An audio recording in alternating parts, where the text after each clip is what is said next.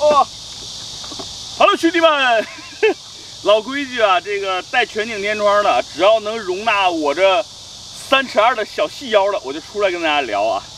这个车呢是大 Q 七啊，朋友的车。然后呢，前两天发了一些微信啊、朋友圈，然后呢，很多兄弟就问南哥这代 Q 七到底怎么样？看这个车销量很差呀。啊，确实这个车销量很惨。然后这个车的设计者啊，就是德国那嘎达这个总设计师也被奥迪给 fire 了，就是因为这台车卖的不好，设计的不成功。然后这个哥们儿呢，现在来到了比亚迪，设计了全新的宋 MAX。所以呢，这哥们儿其实设计能力是有的，只不过这代车型没有抓住市场的一个需求。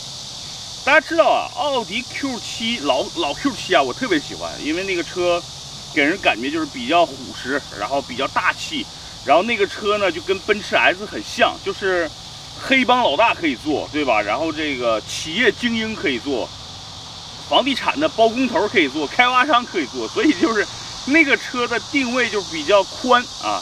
那这个车你看啊，整个设计完，你要是单看这个车各个部件，其实挺好看的。传到一起呢，其实也还行，但是就就感觉对不上刚才说的那类那些人群了啊。比如说你说白领精英还不错，但是你说什么房地产呀，什么啊家里有矿的呀，啊什么黑帮啊，对吧？那这个车可能这气质不相符了。所以你想嘛，可能原来它有。六七种潜在的客户人群，现在可能就剩一两种了，所以它销量能好吗？对吧？所以这就是这一代 Q7，呃，销量不好的一个核心原因吧。其实这个车这两天开起来还是各个方面，我觉得还不错的啊。呃，首先先给大家做个有奖问答，没办没办法，咱们做视频节目就这么跳跃。大家猜这是哪儿？哈哈，环境特别好，你可以摇一下，对吧？这边呢有树啊，有草，然后有河，有桥。那边呢还有一个小码头，特别美的一个地方。然后这两天北京因为下雨水特别多嘛，所以这个地方你看现在的这个水草啊，各种绿色的植被呢就特别的多。所以今天我不管有多远，我跟牛鞭同学开到这儿，给大家拍这个车的视频。呃，其实关于 Q7 的这个所谓的这个车的一些详解呢。呃，我们已经拍过一次了。那天是顶着烈日，然后在公司附近，对吧？又迎着几千只蚊子的围攻啊，把那个车的这个车的这个详细的一个介绍已经拍完了。那今天为为什么还要拍呢？因为大家知道，就是因为这毕竟不是我自己的车，所以呢，随着我开这个车多一天，可能对这个车的理解就多一些。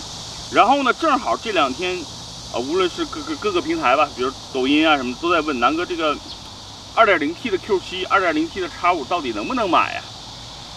那我就本着我自己是不是要买的这个这个思考呢，然后呢开了两天，我得出了结论。那咱们一会儿边说，最后给大家一个结论，好吧？这个车的外观我个人是比较喜欢的，然后内饰呢，我个人也比较喜欢，就是感觉气势啊，这个气质啊稍微差点意思，加上呢目前的这个价格毕竟还是有点高啊，如果它能够。啊，比如说中美同价吧，因为这个车美国好像最低配就是不选配任何东西，裸车价好像才四万九千多，就五万刀，那才三十多万，对吧？那就比现在的这个国内的 Q5L 还是便宜。所以呢，如果真的这个车价格能够下探到，咱不也不用指望着三十多万，我觉得它能下探到五十多万，我可能就心动了，行吧，兄弟们，那咱们这个车就。边开边聊吧，是吧？这个环境这么优美，咱们浪起来！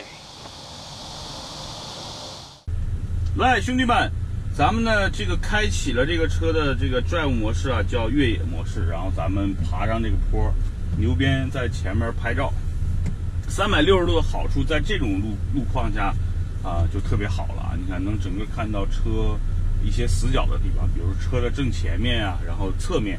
因为你有些时候真的要去走一些烂路，就因为这条路其实相对还好，但是很多草，你不确定两边的这个这个视野的情况下，因为毕竟这么大的车嘛，对吧？所以有这个全景的这个地方还是不错的。虽然呢，你要你要它一直在叫啊，因为这有很多草嘛，但是你能看到整个周围的这个这个情况，我觉得挺不错的。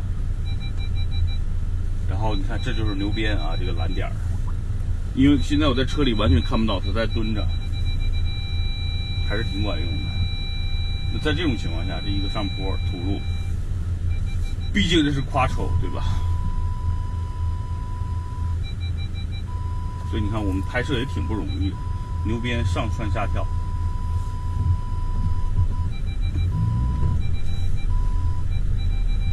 就是像 Q7 这种这种级别的车上这种坡就完全没有难度。就是一个城市 SUV，但是有四驱，上这个坡，小菜一碟。Hello，我的亲爱的兄弟 and 姐妹们，呃，2.0T 的 Q7 啊，不是 Q5L 啊，这是很多人这两天问的比较多的。哎，南哥，这 2.0T Q7 能不能买呀？有钱就买呗。啊，开个玩笑啊！其实这个车呢，我这两天体验下来，因为上周给大家已经拍过一次视频了，然后呢，周末这两天我又好好的深度的这个体验了一下。其实这个车每多陪伴我一天，可能体验的这种一些小的细节，包括开起来的感受，可能就多一点。所以呢，今天这是第二次给大家拍 Q7 了！所以呢，跟大家再说一说这两天我的一个感受。首先呢，我先总结几个这几天我开起来这个车的一些缺点。第一个缺点是什么？就是这方向盘。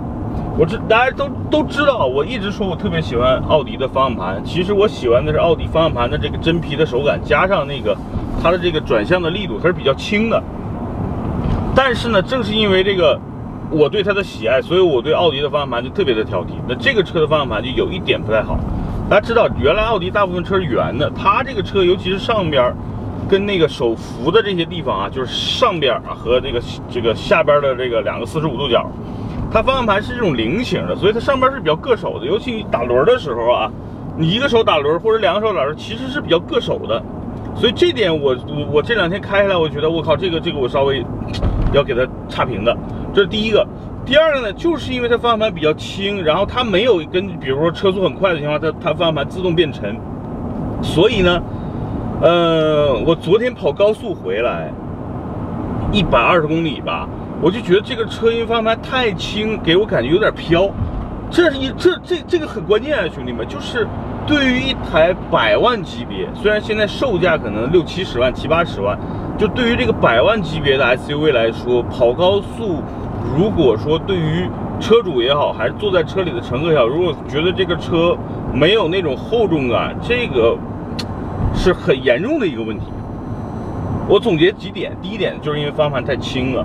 然后呢，导致的，就是感觉这个车有点飘。实际上它不不不飘啊，毕竟你想四驱系统加车又这么宽，但是给你感觉是很飘的。呃，为什么？对比，因为你看最近我开的车，你比如说 M2 啊，比如说我的那个320的 E90 老的啊，加上呢汉兰达，那我们这次山西来回这些车的表现相对来说没有让我有感觉发飘的。比如说最便宜的汉兰达。才一台十万块钱，现在二手车嘛，十万块钱的车跑高速还是挺稳的，然后大家坐在里边挺舒服的。呃，那这个车给我感觉就是跑高速，对于我来说，可能就时刻的感觉要紧张一点，就是因为方向盘有点轻，它应该是像那种，就是能根据速度来，比如说在这种拥堵的情况下，你方向盘轻一点，对于驾驶者来说很轻松，对吧？一旦速度起来了，理论上你的方向盘的反馈力度应该就。沉一点，或者说，呃，啊，或者说是稳一点，所以这样的话呢，可能给驾驶者的这种，呃，尤其高速驾驶的这种信心就会足一点。这是，呃，我觉得这个方向盘这两天我我我感觉出来的一些，呃，小问题吧。这是呃，从方向盘的角度。第二个呢，就是说这个车加速的一个表现。首先呢，因为它是一个百万级别的车，所以我们基本上像我。因为我我是很喜欢这台车的啊，呃，但是让我买我就要对吧，吹毛求疵嘛，所以我就特别特别细的体验。这个车加速总体来说，它是从静止的情况下加速还行，因为账面的数据，官方的应该是八秒一左右是吧？呃，三点零的呢是七秒多，其实他们俩之间你会发现价格差了十几万，然后这个百公里的加速可能就差了。一秒，其实是一个很很不错的成绩。这么大的车，然后二零代，然后百公里加速八秒多。但是呢，我总我我个人觉得是几点让我觉得，呃，没有账面上显示的这么好。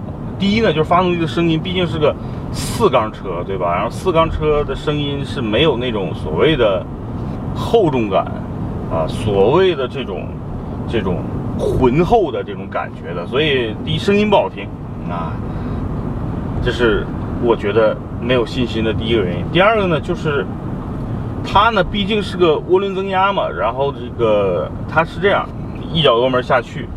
车会很快的就响应你的这个油门转起来，然后呢，从零到八十一百其实很平顺啊，但是你中间不要停啊，一旦比如说你零到六十啊，然后油门松了一下，然后再踩下去，就就差不多有那么半秒的这么一个延迟。你看，这就是因为小排量涡轮增压的这么这么一个特性。毕竟你想，你一脚油门下去，它的转速是持续的呜